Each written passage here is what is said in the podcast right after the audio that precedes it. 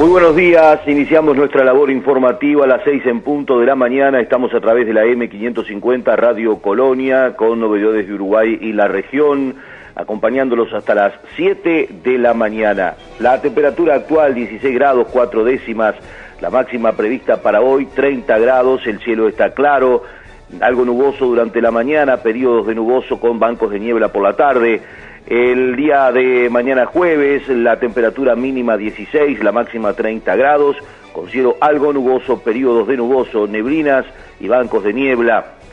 En la jornada del viernes, según el Instituto Uruguayo de Meteorología, la mínima estará en los 17 grados, la máxima 29 grados, con cielo nuboso, mientras que en situación similar se estará dando en la República Argentina. Algunos de los títulos que acompañamos y habitualmente compartimos con todos ustedes en esta jornada, el diario El País, El Observador y Montevideo Portal, se detienen en lo que fue el título de Peñarol que venció por penales a Plaza Colonia y que se quedó con esta edición del Campeonato Uruguayo. Esto le vale la clasificación directa a Copa Libertadores. En el lugar 2 de Uruguay para esta Copa Internacional quedó el Club Nacional de Fútbol y Plaza Colonia en el tercer lugar. El diario El País titula esta mañana Uruguay dialoga con fabricante de farmacéuticos Merck para adquirir las vacunas y la píldora que precisamente eh, mm, combate la COVID-19, título destacado por el diario El País en esta jornada. Otros temas, TLC con China, la visión de los empresarios industriales y el gobierno. En lo que va del 2021 murió más gente de la que nació en el 2020. Encontraron una granada, armas y marihuana en los baños de las visitas del CONCAR. Javier Milei estuvo en Uruguay, invitó a rugir contra la casta política, declaraciones que hoy recoge el diario El País. También el gasoil que importará ANCAP y por qué la empresa dice que hay riesgo de quebrar stock. Omicron es más transmisible pero más leve que la variante Delta y la mamá del bebé que recibió vacuna anticovid dijo que hará demanda. Esto es una mala praxis. Son algunos de los temas que hoy destaca la prensa en nuestro país. En ese sentido, Montevideo Portal esta mañana también destaca la victoria de Peñarol por penales. El partido terminó 1 a 1 tras los 90 y el alargue y en la definición por penales estuvieron más eficaces los futbolistas aurinegros en el mano a mano con Plaza Colonia, gran animador del campeonato.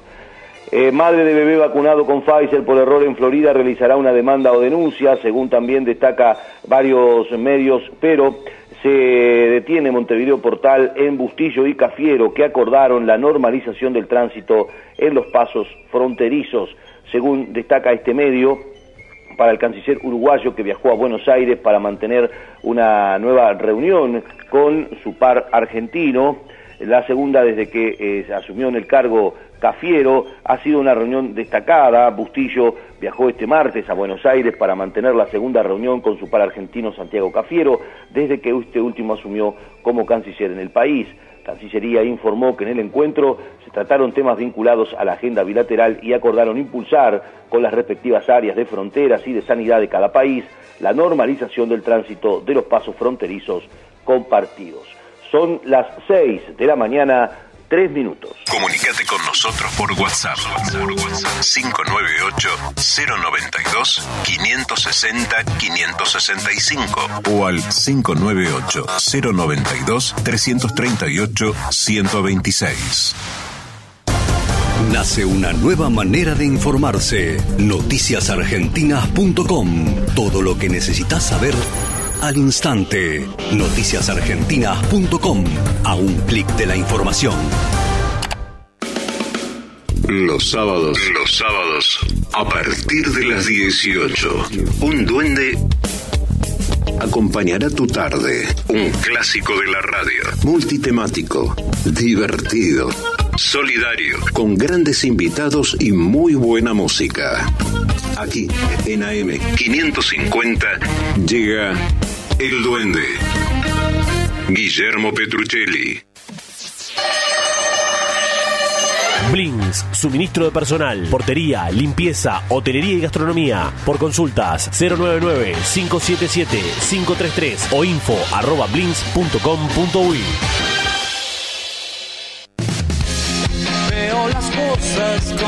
Estés donde estés, todos los días de 17 a 18 pone AM550 y tu vuelta a casa va a ser más divertida. El Chilo Grandío, Manuel Vidal Iraola e Iñaki Gutiérrez te acompañan con la mejor información y otra mirada de la actualidad. Grítalo por AM 550. 550. Cuando decimos que somos una pickup de campo, queremos decir de todos los campos. Chevrolet S10, hecha para la vida real, donde la vida real te encuentre. Transmite CW1 AM 550. 550. La radio del Río de la Plata.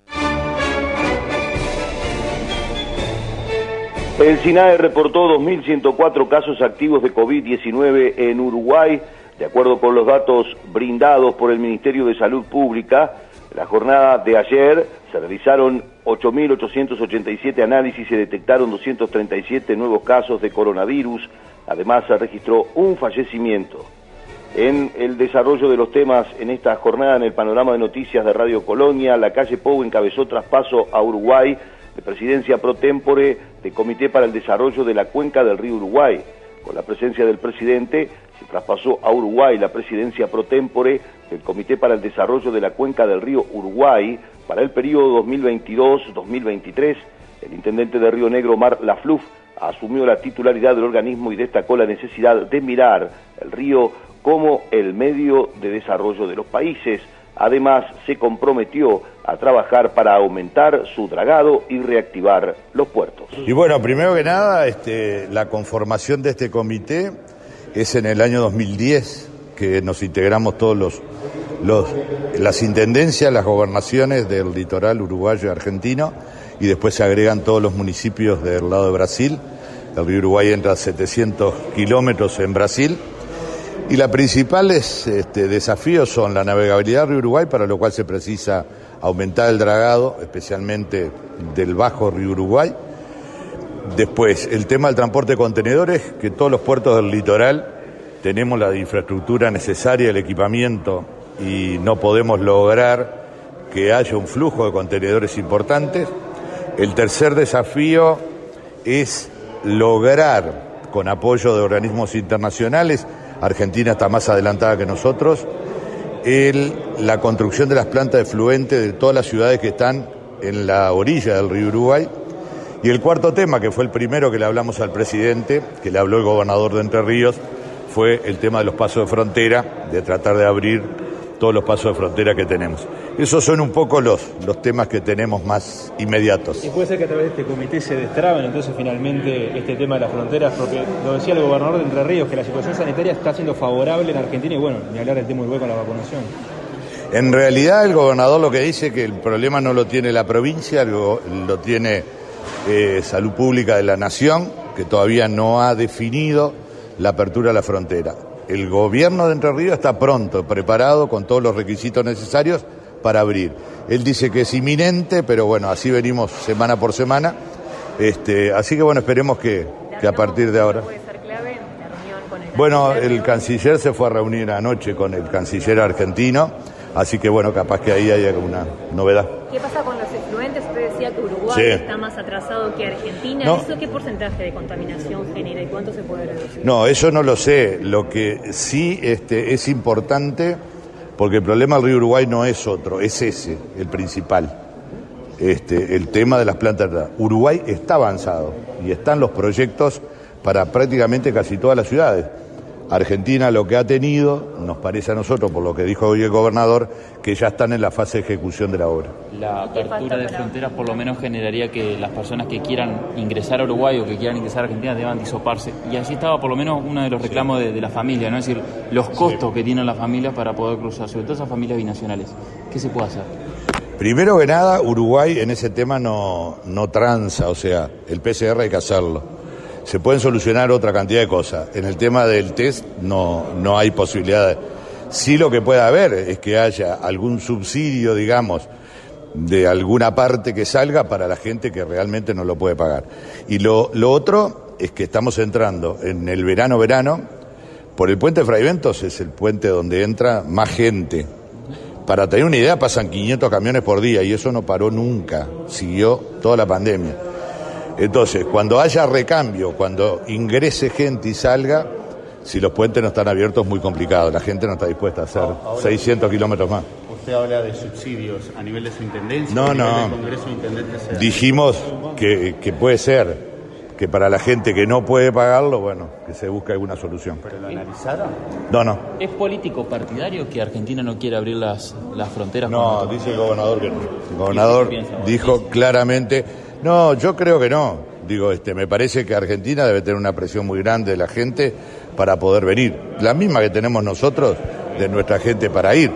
Porque cuando acá se dice, bueno, este, no queremos que la gente vaya a comprar está bien. Esa es, ¿Por qué? Porque nuestro comercio creció. Ahora también tenemos que ponernos en el lugar de la gente que con un salario compra seis veces más que lo que compra acá. Y bueno, es un fino equilibrio que tenemos que lograr. Antel inauguró radiobases en dos escuelas de Flores para optimizar conectividad en la zona. Sobre este tema habló el presidente del organismo, Gabriel Gurméndez. Una muy linda oportunidad para venir a Flores. Estamos inaugurando hoy en Flores la radiobase de La Casilla y de Castro, dos poblaciones como tantas del interior profundo del Uruguay.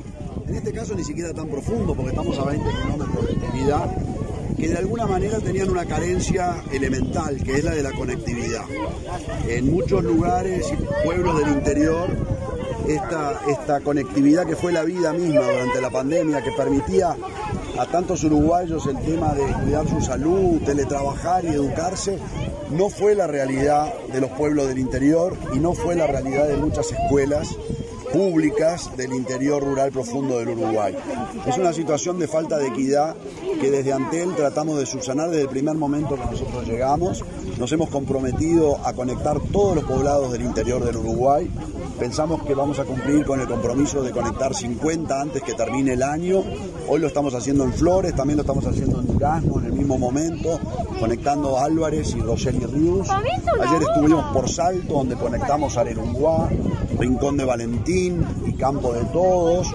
Seguimos en 33 la semana que viene con seis localidades más y la otra semana antes del 21 en otro, otras ocho localidades del interior del país. Se trata en definitiva de cumplir con lo primero, que es para una empresa de telecomunicaciones del Estado que tiene un rol social a cumplir, lo primero es llevar la conectividad a estos lugares, hoy en La Casilla, hoy en Castro y mañana en, otros lugares del país. ¿cuáles son, este, digamos, los aportes, las inversiones que la empresa, esta empresa del Estado tiene para el departamento en general? Mire, para este año hemos hecho inversiones del orden de los 600 mil dólares, tratando fundamentalmente de reforzar la red celular en Flores. Ahí hemos invertido en capacidad para mejorar la situación de conectividad en Trinidad, en San Gregorio, en Cerro de, de y, este, y en otra localidad más que ahora no recuerdo. Y tenemos el mismo propósito para el año que viene donde vamos a aumentar las inversiones a 800 mil dólares para el departamento de Flores. El presidente del CODICEN, Robert Silva, dialogó con el presidente de Antel Gurméndez durante el acto, fue a través de videollamada. La verdad que para nosotros, para la NEP, es una instancia de alegría. Eh, durante la pandemia tuvimos muchísimas veces eh, conversaciones con directores, con maestras de escuelas rurales, de comunidades alejadas, en donde la situación de aislamiento se hacía notar justamente por falta de conectividad.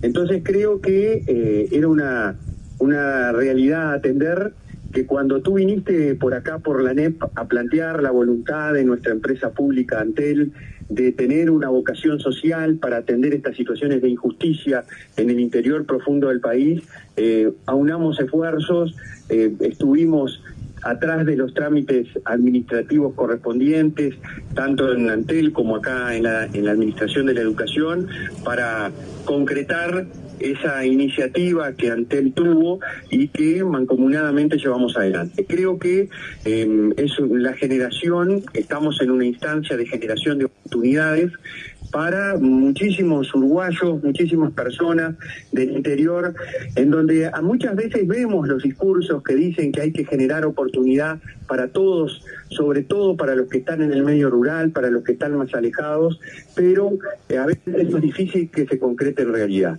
Y hoy, este, en el departamento de Flores, se está concretando como se ha venido concretando en varios puntos del país a través del accionar de Antel, y la colaboración de la NEP en lo pertinente en los predios de nuestros centros educativos. Así que el agradecimiento, las felicitaciones a toda la comunidad eh, de la Escuela 32, a la comunidad que eh, con tanto esfuerzo, con tanta dedicación, levanta la bandera de la educación pública, que es nada más y nada menos que levantar la bandera del Uruguay generando oportunidades a través de la misma. Así que gracias a ti, a toda la empresa, eh, felicitaciones nuevamente, un gusto estar con ustedes y seguimos adelante en este proceso de trabajar con, en forma aliada con, con Antel para generar eh, nuevas oportunidades a lo largo y ancho de todo el país. Un abrazo, un saludo y muchísimas gracias por permitir, permitirme a mí, en representación de toda la educación pública del Uruguay, estar presente en este importante momento. Son las 6 de la mañana, 16 minutos, la temperatura actual en Capital Federal, República Argentina, 16, 19 grados, 6 décimas, el cielo está ligeramente nublado, según el pronóstico del Servicio Meteorológico Argentino, la máxima prevista para hoy, 29 grados, para la jornada de mañana jueves 20 la mínima, 28 la máxima, el viernes 27 la máxima y hacia el fin de semana las temperaturas no superarán en Capital Federal República Argentina los 28 grados. 6 de la mañana, 16 minutos. En Facebook somos arroba Radio Colonia AM550. Parque Pilar vuelve a abrir sus puertas. Vení a vivir un momento único y a disfrutar del mejor entretenimiento para todos los pilarenses. Descubrí un bosque increíble, divertite con las nuevas atracciones y recorre el espacio gastronómico. Te esperamos todos los viernes de 17 a 21 horas y los sábados y domingos de 12 a 20 horas en Avenida Doctor Honorio Porredón 2151 Villarrosa. La entrada es libre y gratuita. Podés reservarla en parquepilar.pilar.gov.ar. No te lo podés perder. Pilar con futuro. Las dos orillas, de 18 a 19, con Guillermo Marconi. Por un país sin grietas y más unión. Argentina y Uruguay, separados por un río, pero juntos de corazón. Las dos orillas. De lunes a viernes, de 18 a 19 por AM550.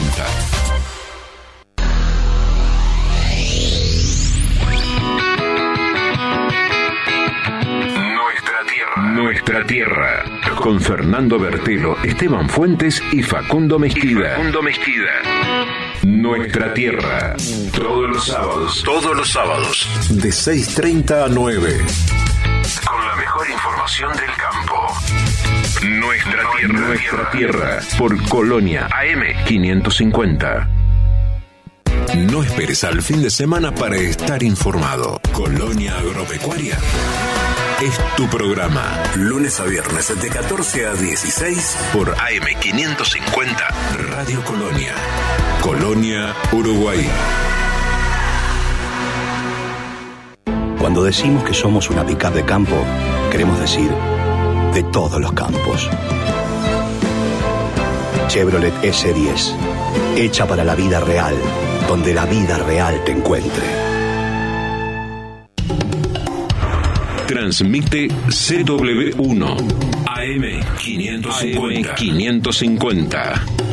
La radio del Río de la Plata.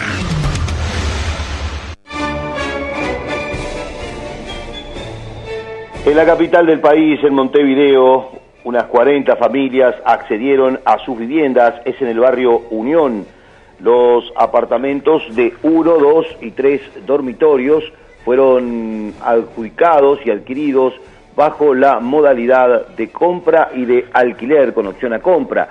Sobre este tema habló la ministra de Vivienda Irene Moreira. La verdad que una alegría, estamos como bien tú dices en una nueva inauguración, aquí son 40 unidades, de las cuales 4 son para BPS, es decir, de un solo dormitorio, y luego eh, de dos y tres dormitorios. Y acá se está entregando en una doble modalidad, eh, la compra directa y el, alquiler con opción a compra, que tú sabes que le damos una importancia grande.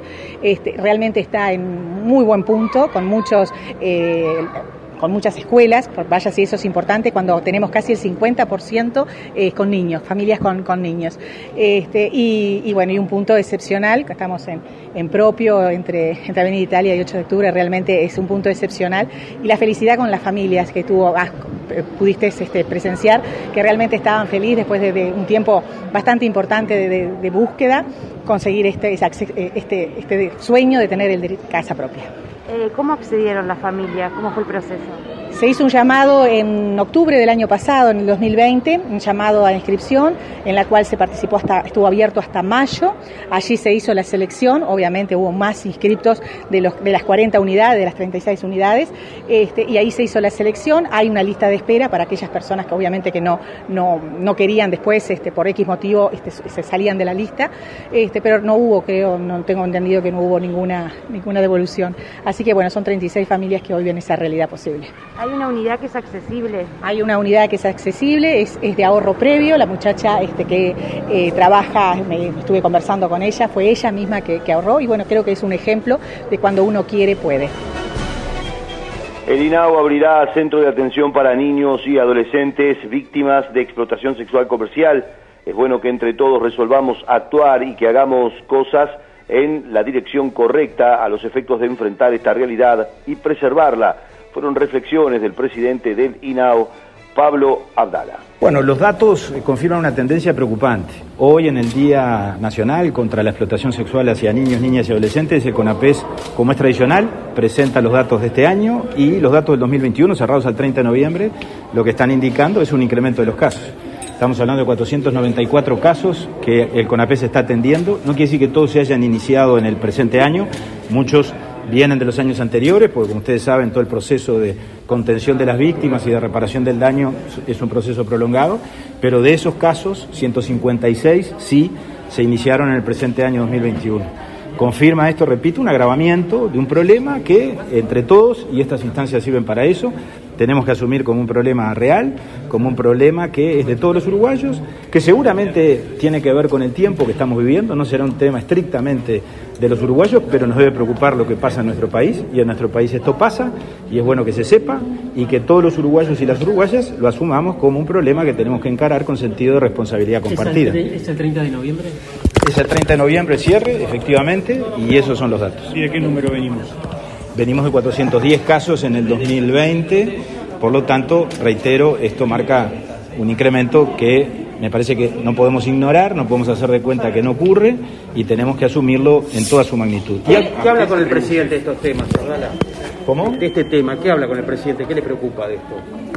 ¿Con el presidente? Sí, con el presidente de la República. Bueno, mire, con el presidente de la República está al tanto de todos los temas y por supuesto que es muy sensible con relación a esto y este es un tema que el gobierno nacional sin duda lo reconoce como un tema que está en la agenda porque tiene que ver directamente con la protección y con la promoción de los derechos de niños, niñas y adolescentes.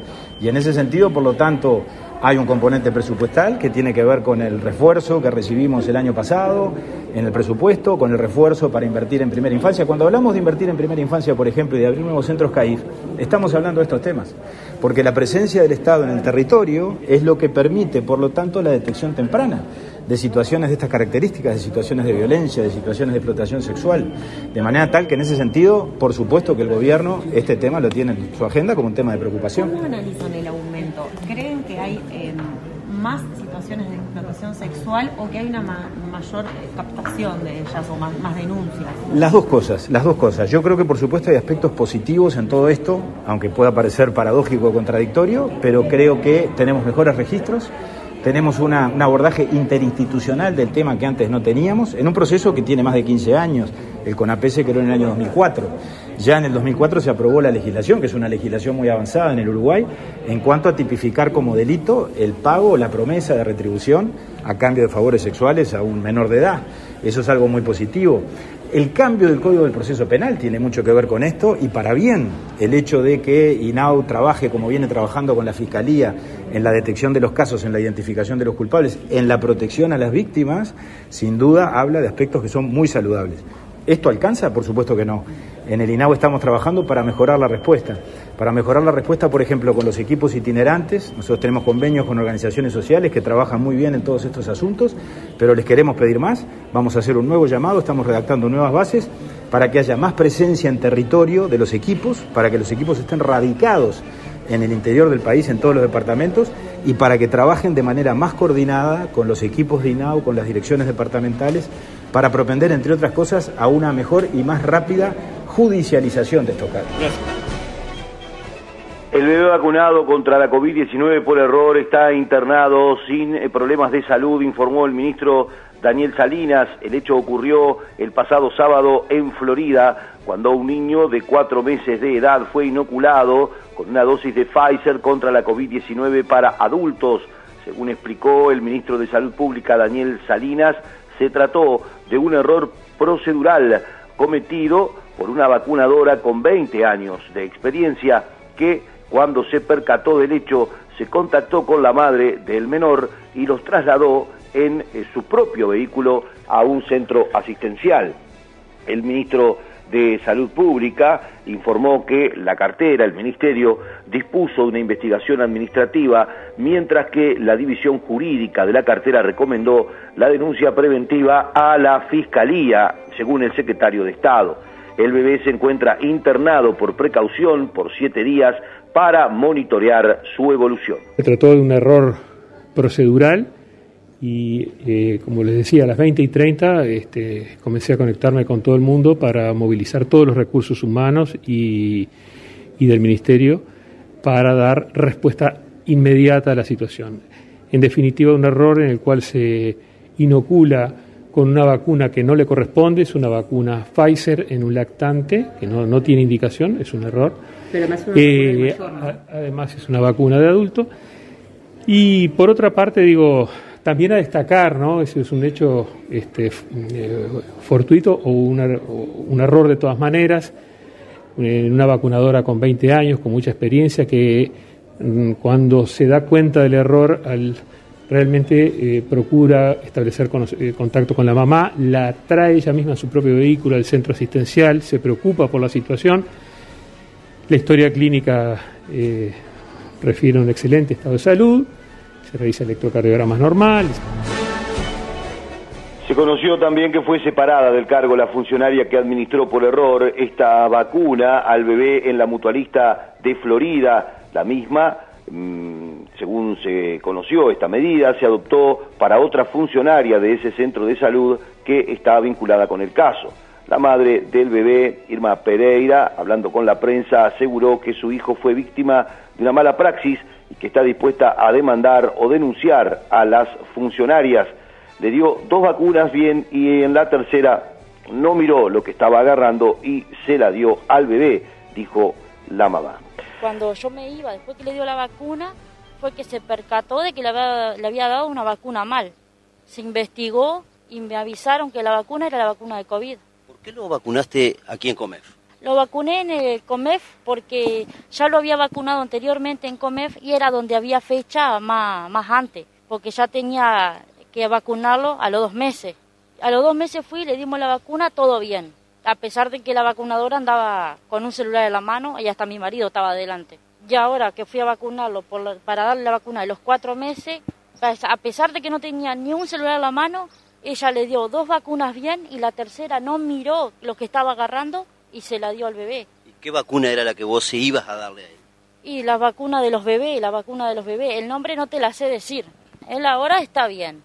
Y lo único que están haciendo es seguir monitoreándolo. Eh, el lunes vamos de vuelta a Montevideo para hacerle una ecografía más y para hacerle más electro, pero para saber cómo él está. Pero lo que me tiene más enojada es que están hablando de todo un poco. ¿Qué es lo que están diciendo que se, que se está pagando, que esto es fraude, que el niño no está internado. Me están llamando de todos lados, me están mandando mensajes. Esto no es una joda. Yo tengo mi niño de cuatro meses metido ahí y esto no es una joda. ¿Y qué vas a hacer? ¿Vas a tomar alguna medida con respecto a esta situación? Vea, ¿qué vas a hacer? No, está La verdad que yo me, me estoy aguantando todito, me estoy aguantando todo, todo, me estoy aguantando. Anoche comenzaba cuando hablábamos por teléfono que por ahí planteabas alguna demanda por, por mala praxis, ¿eso lo, lo seguís pensando o cambiaste de opinión ahora? Es que no cambié de opinión en nada, esto es una mala praxis. Todos dicen, un error lo comete cualquiera. Un error puede cometerlo cualquiera, pero en el tema de la salud, es un bebé de cuatro meses. No, e, esto que yo dije, mi marido le dijo al director también, que yo voy a hacer lo que tenga que hacer y lo voy a hacer. La, demanda, sea una demanda, sea una denuncia, lo voy a hacer igual. Seguimos en Instagram, Radio Colonia. Nuevo Atom Protect, la única mascarilla que elimina coronavirus cepa delta. Vamos protegidos hacia la moda. La mejor mascarilla del mundo es de los argentinos. Atom Protect, calidad que nos cuida. Y cuando llega Marcelo, me late el corazón. ¿Cómo te va, Benedetto? ¿Cómo te va, Benedetto? Soy Marcelo Benedetto. Es el momento de no perderse de 12 a 14. ¿Cómo te va, Benedetto? ¿Cómo te va, Benedetto? De lunes a viernes, de 12 a 14, por AM550. ¿Cómo te va, Benedetto? Los sábados de 11 a 12, Portal Agropecuario. Una mirada diferente para conocer la producción, la comercialización, la industria y los mercados de alimentos de la Argentina. Con Horacio Esteban, Portal Agropecuario, por AM 550. Cuando decimos que somos una pickup de campo, queremos decir de todos los campos.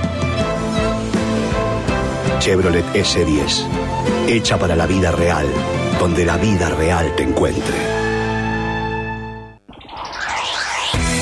Transmite CW1 AM 550. 550. La radio del Río de la Plata.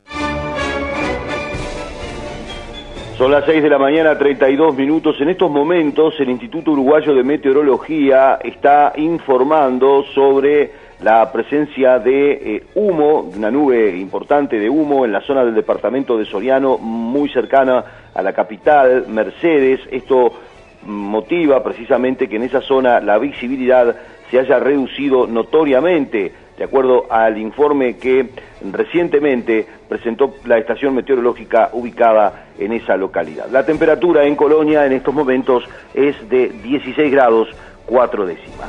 Avanzamos ahora con otros temas.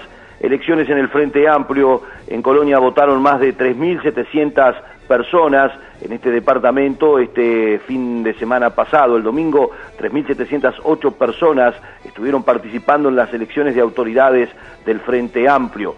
Sobre este tema, el diputado Nicolás Viera señaló. Bueno, el balance es, ampliamente positivo, realmente para el Frente Amplio de Colonia, pero obviamente que de todo el país. Estas elecciones marcaron un momento de, de movilización sumamente interesante y cargado de mucha emotividad, teniendo en cuenta que eh, estamos en el marco del primer año del fallecimiento de nuestro querido compañero Tabaré Vázquez y además con todos los desafíos que tenemos como pueblo y como fuerza política en todos estos meses. Así que para nosotros es un balance positivo. Colonia se creció en alrededor de 700 votos comparado con la última elección interna del año 2016.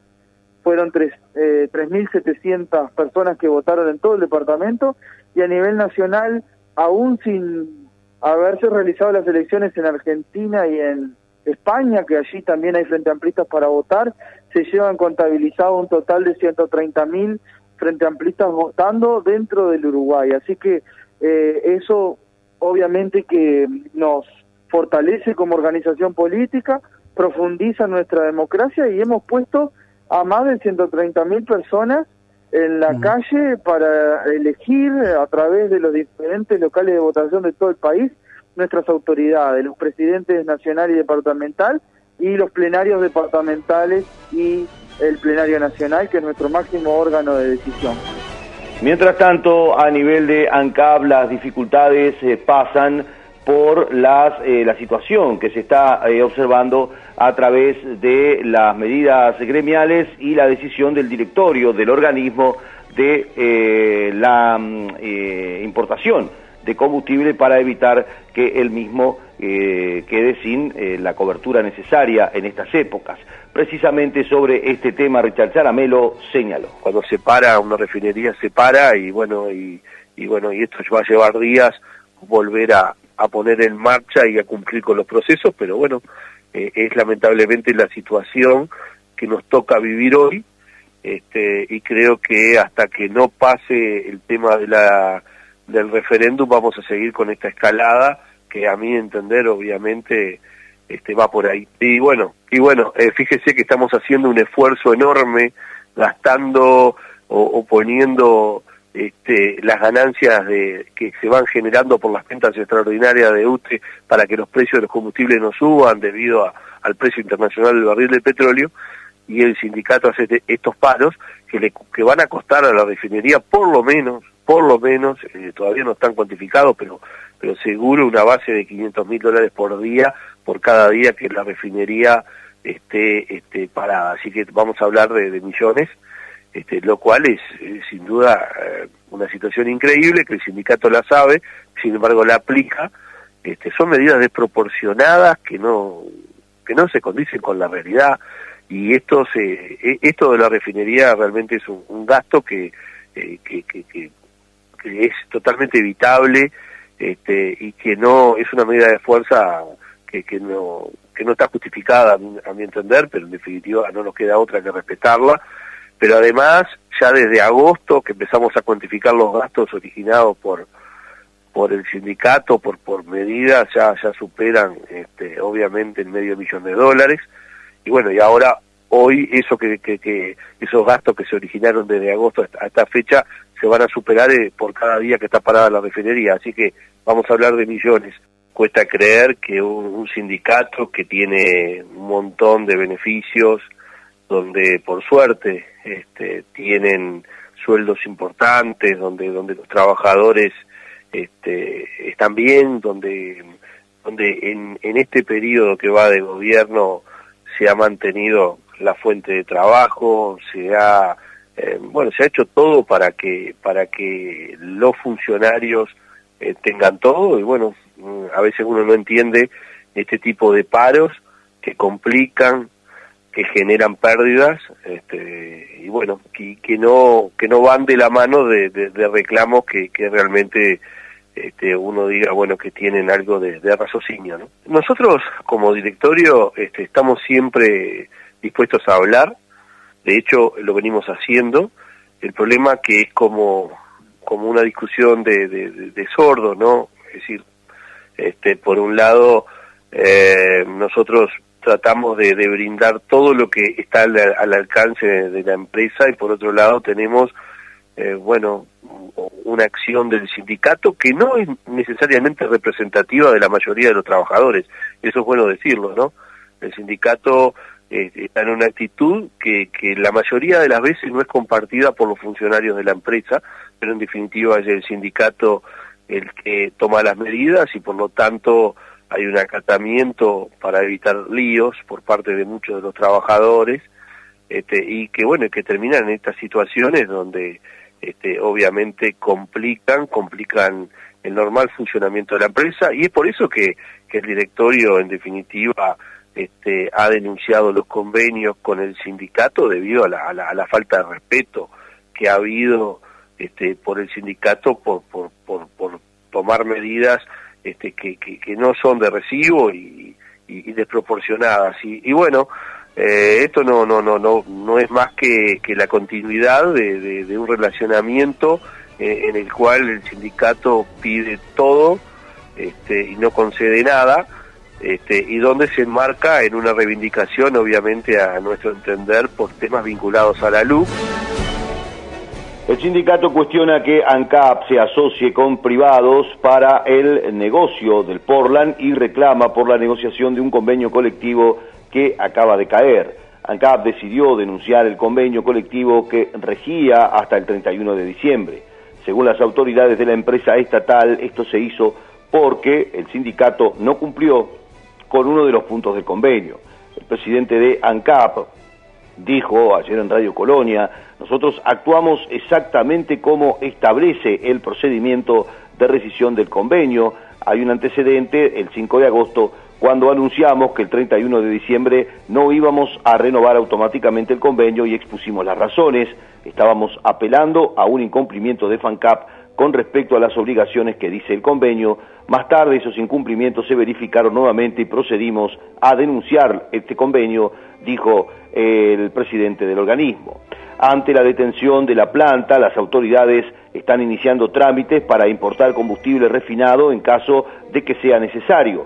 Nosotros ya lanzamos todos los procedimientos para importar combustible porque la demanda está muy alta y no podemos correr el riesgo de que la refinería presente alguna dificultad y tengamos dificultades, reitero, para tener eh, producto finalizado, señaló el presidente de ANCAP. Sobre este tema también habló el eh, sindicato que dijo que no es verdad que exista necesidad de importación de combustibles por el paro de la refinería porque ANCAP tiene stock suficiente para el abastecimiento durante varios días, según consta en los inventarios. El senador Frente Amplista Alejandro Sánchez dijo que si el gobierno termina importando combustible por el paro en la refinería de La Teja, eso le va a costar más caro al Uruguay.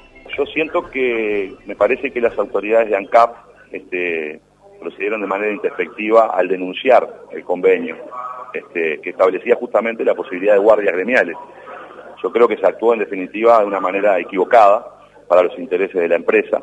Este, pero más allá de eso se llegó a un acuerdo de funcionamiento mínimo que se firmó en la noche de ayer, donde, bueno, la refinería para, pero los servicios este, auxiliares de la refinería van a tener funcionarios, o sea que no es que no queda ningún funcionario en la refinería, lo cual eso es bueno porque preserva las cuestiones de seguridad y las cuestiones de la refinería. Así que en ese sentido creo que lo que hay que hacer es rentausar el diálogo y la negociación entre los trabajadores y la administración de acá. Bueno, me parece que también es una medida de carácter político del gobierno. ¿no? Acá hay, hay actores del gobierno que lo que pretenden es este, importar combustibles, ¿no? Y aprovecharon un conflicto sindical que va a tener aproximadamente dos o tres días, porque en definitiva este es un paro general de 24 horas y la refinería va a seguir andando seguramente a las 48 horas esté funcionando nuevamente, bueno, como para generar un hecho de importar combustible. Ahora, lo cierto es que este, los informes de los expertos en Uruguay establecen con claridad que refinar combustible es más barato que importarlo. Y de hecho las, declaraciones del presidente de ANCAP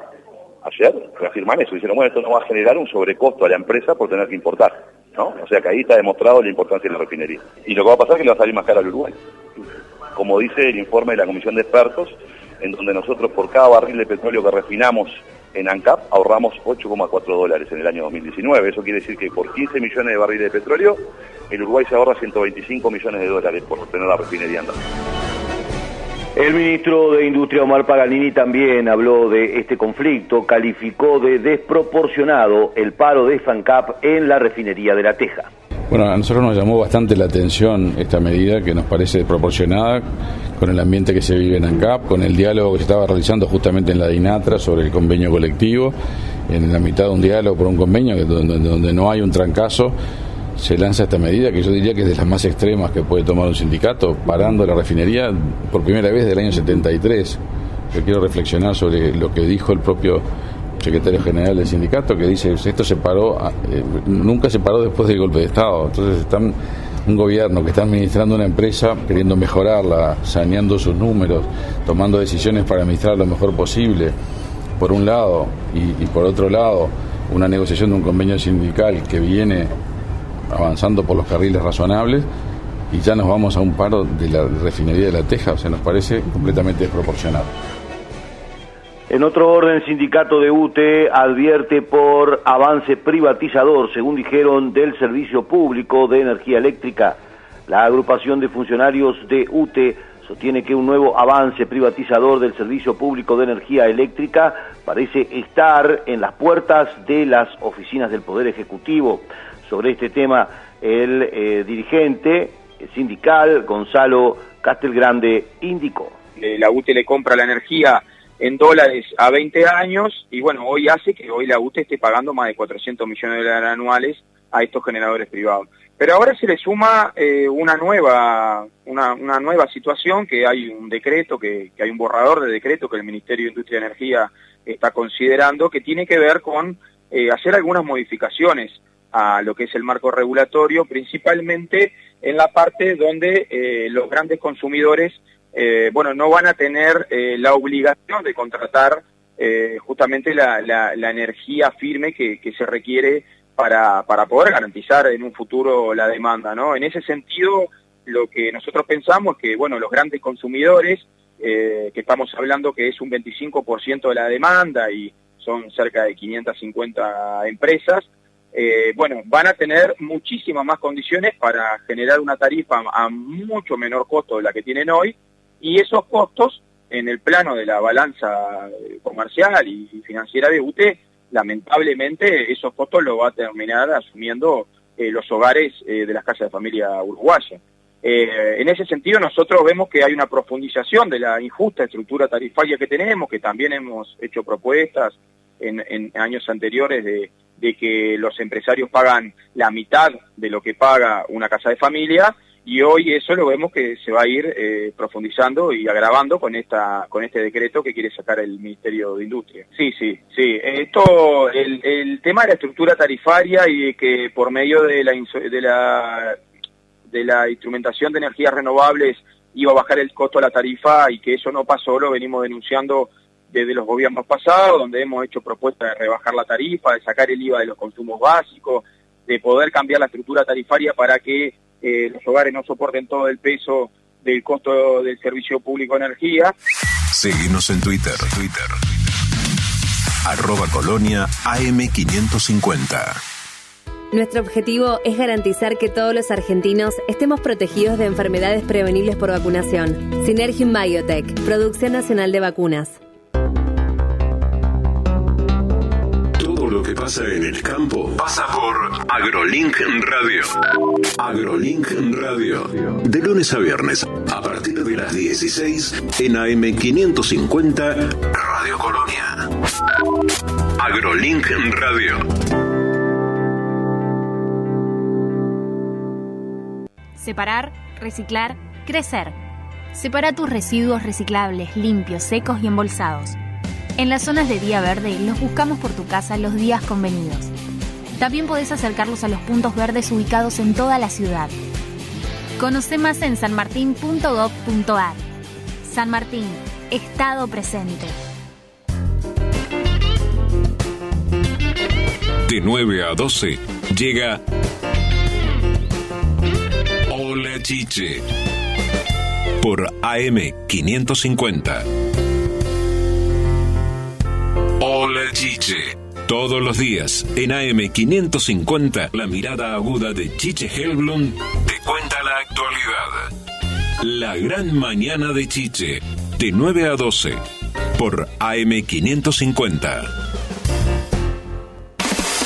Transmite CW1 AM550. AM550. La radio del Río de la Plata.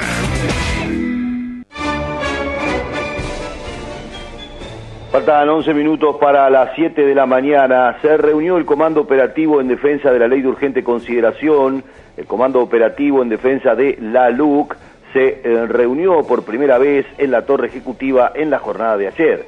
El objetivo de este ámbito es que el primero de febrero los integrantes de la Comisión de Gobierno intensifiquen su presencia en todos los departamentos ante el probable referéndum contra los 135 artículos de la Ley de Urgente Consideración que promueve el Frente Amplio, el PICNT y otras organizaciones sociales.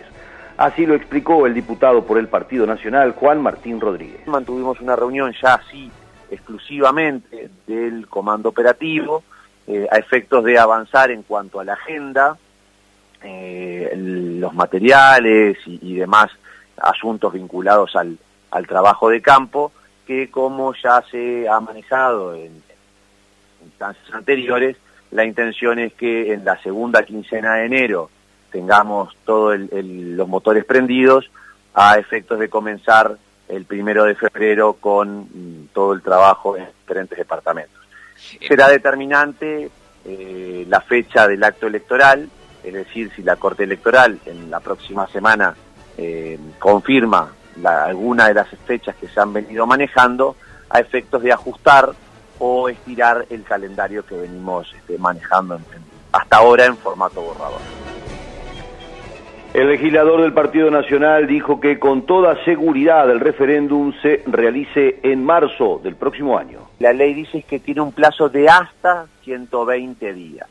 Es decir, que si en los próximos días se alcanza la, la- la cantidad requerida, estamos hablando que el plazo máximo será los primeros días de abril, teniendo en cuenta también que en los primeros días de abril, no la primera semana, pero sí la segunda, va a estar comenzando Semana Santa o Semana de Turismo, con lo cual el, margen en cuanto a las fechas también se reduce. O sea, la- la- el acto eleccionario seguramente sea en marzo, hay un par de fechas, según tenemos entendido, que se vienen manejando por parte de la Corte Electoral, que aún no ha resuelto este, cuál efectivamente será, y estimo yo que, que lo hará eh, efectivamente una vez que, que las firmas sean alcanzadas, que, que cuando corresponde hacerlo. Eh, y bueno, y en función de, esa decisión, nuestro calendario estará marcado eh, en virtud del, día del día del referéndum propiamente dicho. Partió ayer el último grupo de los 202 efectivos que realizan el relevo en el Batallón Uruguay en el Congo, que cumple con la misión de paz de las Naciones Unidas. Del acto de despedida participó el ministro de Defensa Nacional, Javier García. Luego de, como decía, más de 50.000 compatriotas que han participado en misiones de paz, quiero transmitirles la responsabilidad, el orgullo y el honor que es para mí como ministro de Defensa Nacional, pero para el Uruguay en su conjunto, el tener mujeres y hombres que portan la bandera patria en su brazo y que van a una república lejana, en este caso el Congo, a proteger la vida, la integridad y los derechos de niños, mujeres y hombres frágiles y que están en situación de vulnerabilidad. Como bien dijo el comandante recién, que haya habido hace muchos años unos pocos que no entendieron el mandato, que no entendieron la misión y que violaron el honor del uniforme que portan, no hace que la inmensa mayoría, la abrumadora mayoría de nuestras mujeres y hombres del Ejército Nacional y de nuestras Fuerzas Armadas nos representen con honor y representan a nuestro país con sus valores y lo mejor de nuestro sentido oriental. Recordamos que mañana jueves se estará cumpliendo con el acto de reapertura e inauguración de las obras de remodelación de la Plaza de Toros de Colonia del Sacramento, con un espectáculo que contará con la presencia de autoridades nacionales y departamentales y público en general y se estará reiterando el día viernes. Mientras que el sábado, en el marco de estos festejos, hay actividad en toda la ciudad de Colonia con la participación de 38 bandas, 8 comparsas, 16 y diversos actores. La Intendencia y los organizadores de esta fiesta en simultáneo que se desarrollará el sábado en la zona del barrio histórico, el centro de Colonia, ya han instalado diferentes estructuras que sostendrán equipos de audio y otro tipo de equipamiento para el desarrollo de todo esto que se ha programado. La Plaza de Toros el sábado abrirá a las 11 de la mañana y se podrá ingresar sin problemas para recorrerla durante todo el día. Habrá también eh, medios de transporte para el traslado de personas desde el centro de la ciudad hacia la Plaza de Toros que llevará adelante la empresa Buquebus. Uno de los responsables de la productora, Kiko Ferrés, dijo que la avenida General Flores y el barrio histórico será peatonal desde Alberto Méndez y no habrá tampoco autos estacionados. Los vecinos tendrán stickers para acceder a lugares preferenciales, según señaló. Se instalarán cinco escenarios pequeños en la zona de AFE, en la Plaza Mayor, en la rotonda del final de General Flores, en Rivadavia y esquina Ituzaingó y también frente al Bastión del Carmen y en la punta de San Pedro. Los espectáculos tendrán diversas propuestas de distinta índole, según explicó el productor. La plaza va a tener un contenido permanente para que después que quede abierta todos podamos visitarlas y bueno, va a haber opciones que la Dirección de Turismo va a llevarlas adelante en cuanto a visitas guiadas y poder también recorrer las diferentes exposiciones que, va, que se van a encontrar permanentes. ¿no? Independientemente que seguramente en este proceso también se generan diferentes contenidos para ir acompañando y bueno, ir conociendo todas las posibilidades que tiene la plaza, porque lo importante de la plaza que está pensada para que pasen millones de cosas, ya sean espectáculos como lanzamientos o eventos deportivos o diferentes eventos. Entonces, esto es lo que va a ser la plaza, el sábado va a estar abierto, desde las 11 de la mañana a las 11 de la noche hasta las 8 de la noche. Ahí van a pasar diferentes cosas, van a haber actores de época, o sea que va a ser seguramente una visita de mucha gente. Y lo importante es que la plaza va a estar unida a la ciudad, porque van a haber tres ómnibus, los turísticos de Buquebús, que van a estar saliendo de la Plaza de los Zapitos a la Plaza de Toros permanentemente durante todo el día, llevando gente de la ciudad hacia la plaza y de la plaza a la ciudad. Y ahora vamos a ver un poco lo que va a ser el pueblo, lo que va, cómo vamos a, cómo el pueblo va a festejar este momento histórico. Entonces, acá vamos a hacer un despliegue realmente importante. Eh, se va a cerrar eh, la ciudad desde Alberto Méndez para acá, se cierra toda la ciudad y se va a hacer peatonal. Ahí lo importante que hay dos tipos de cerramientos.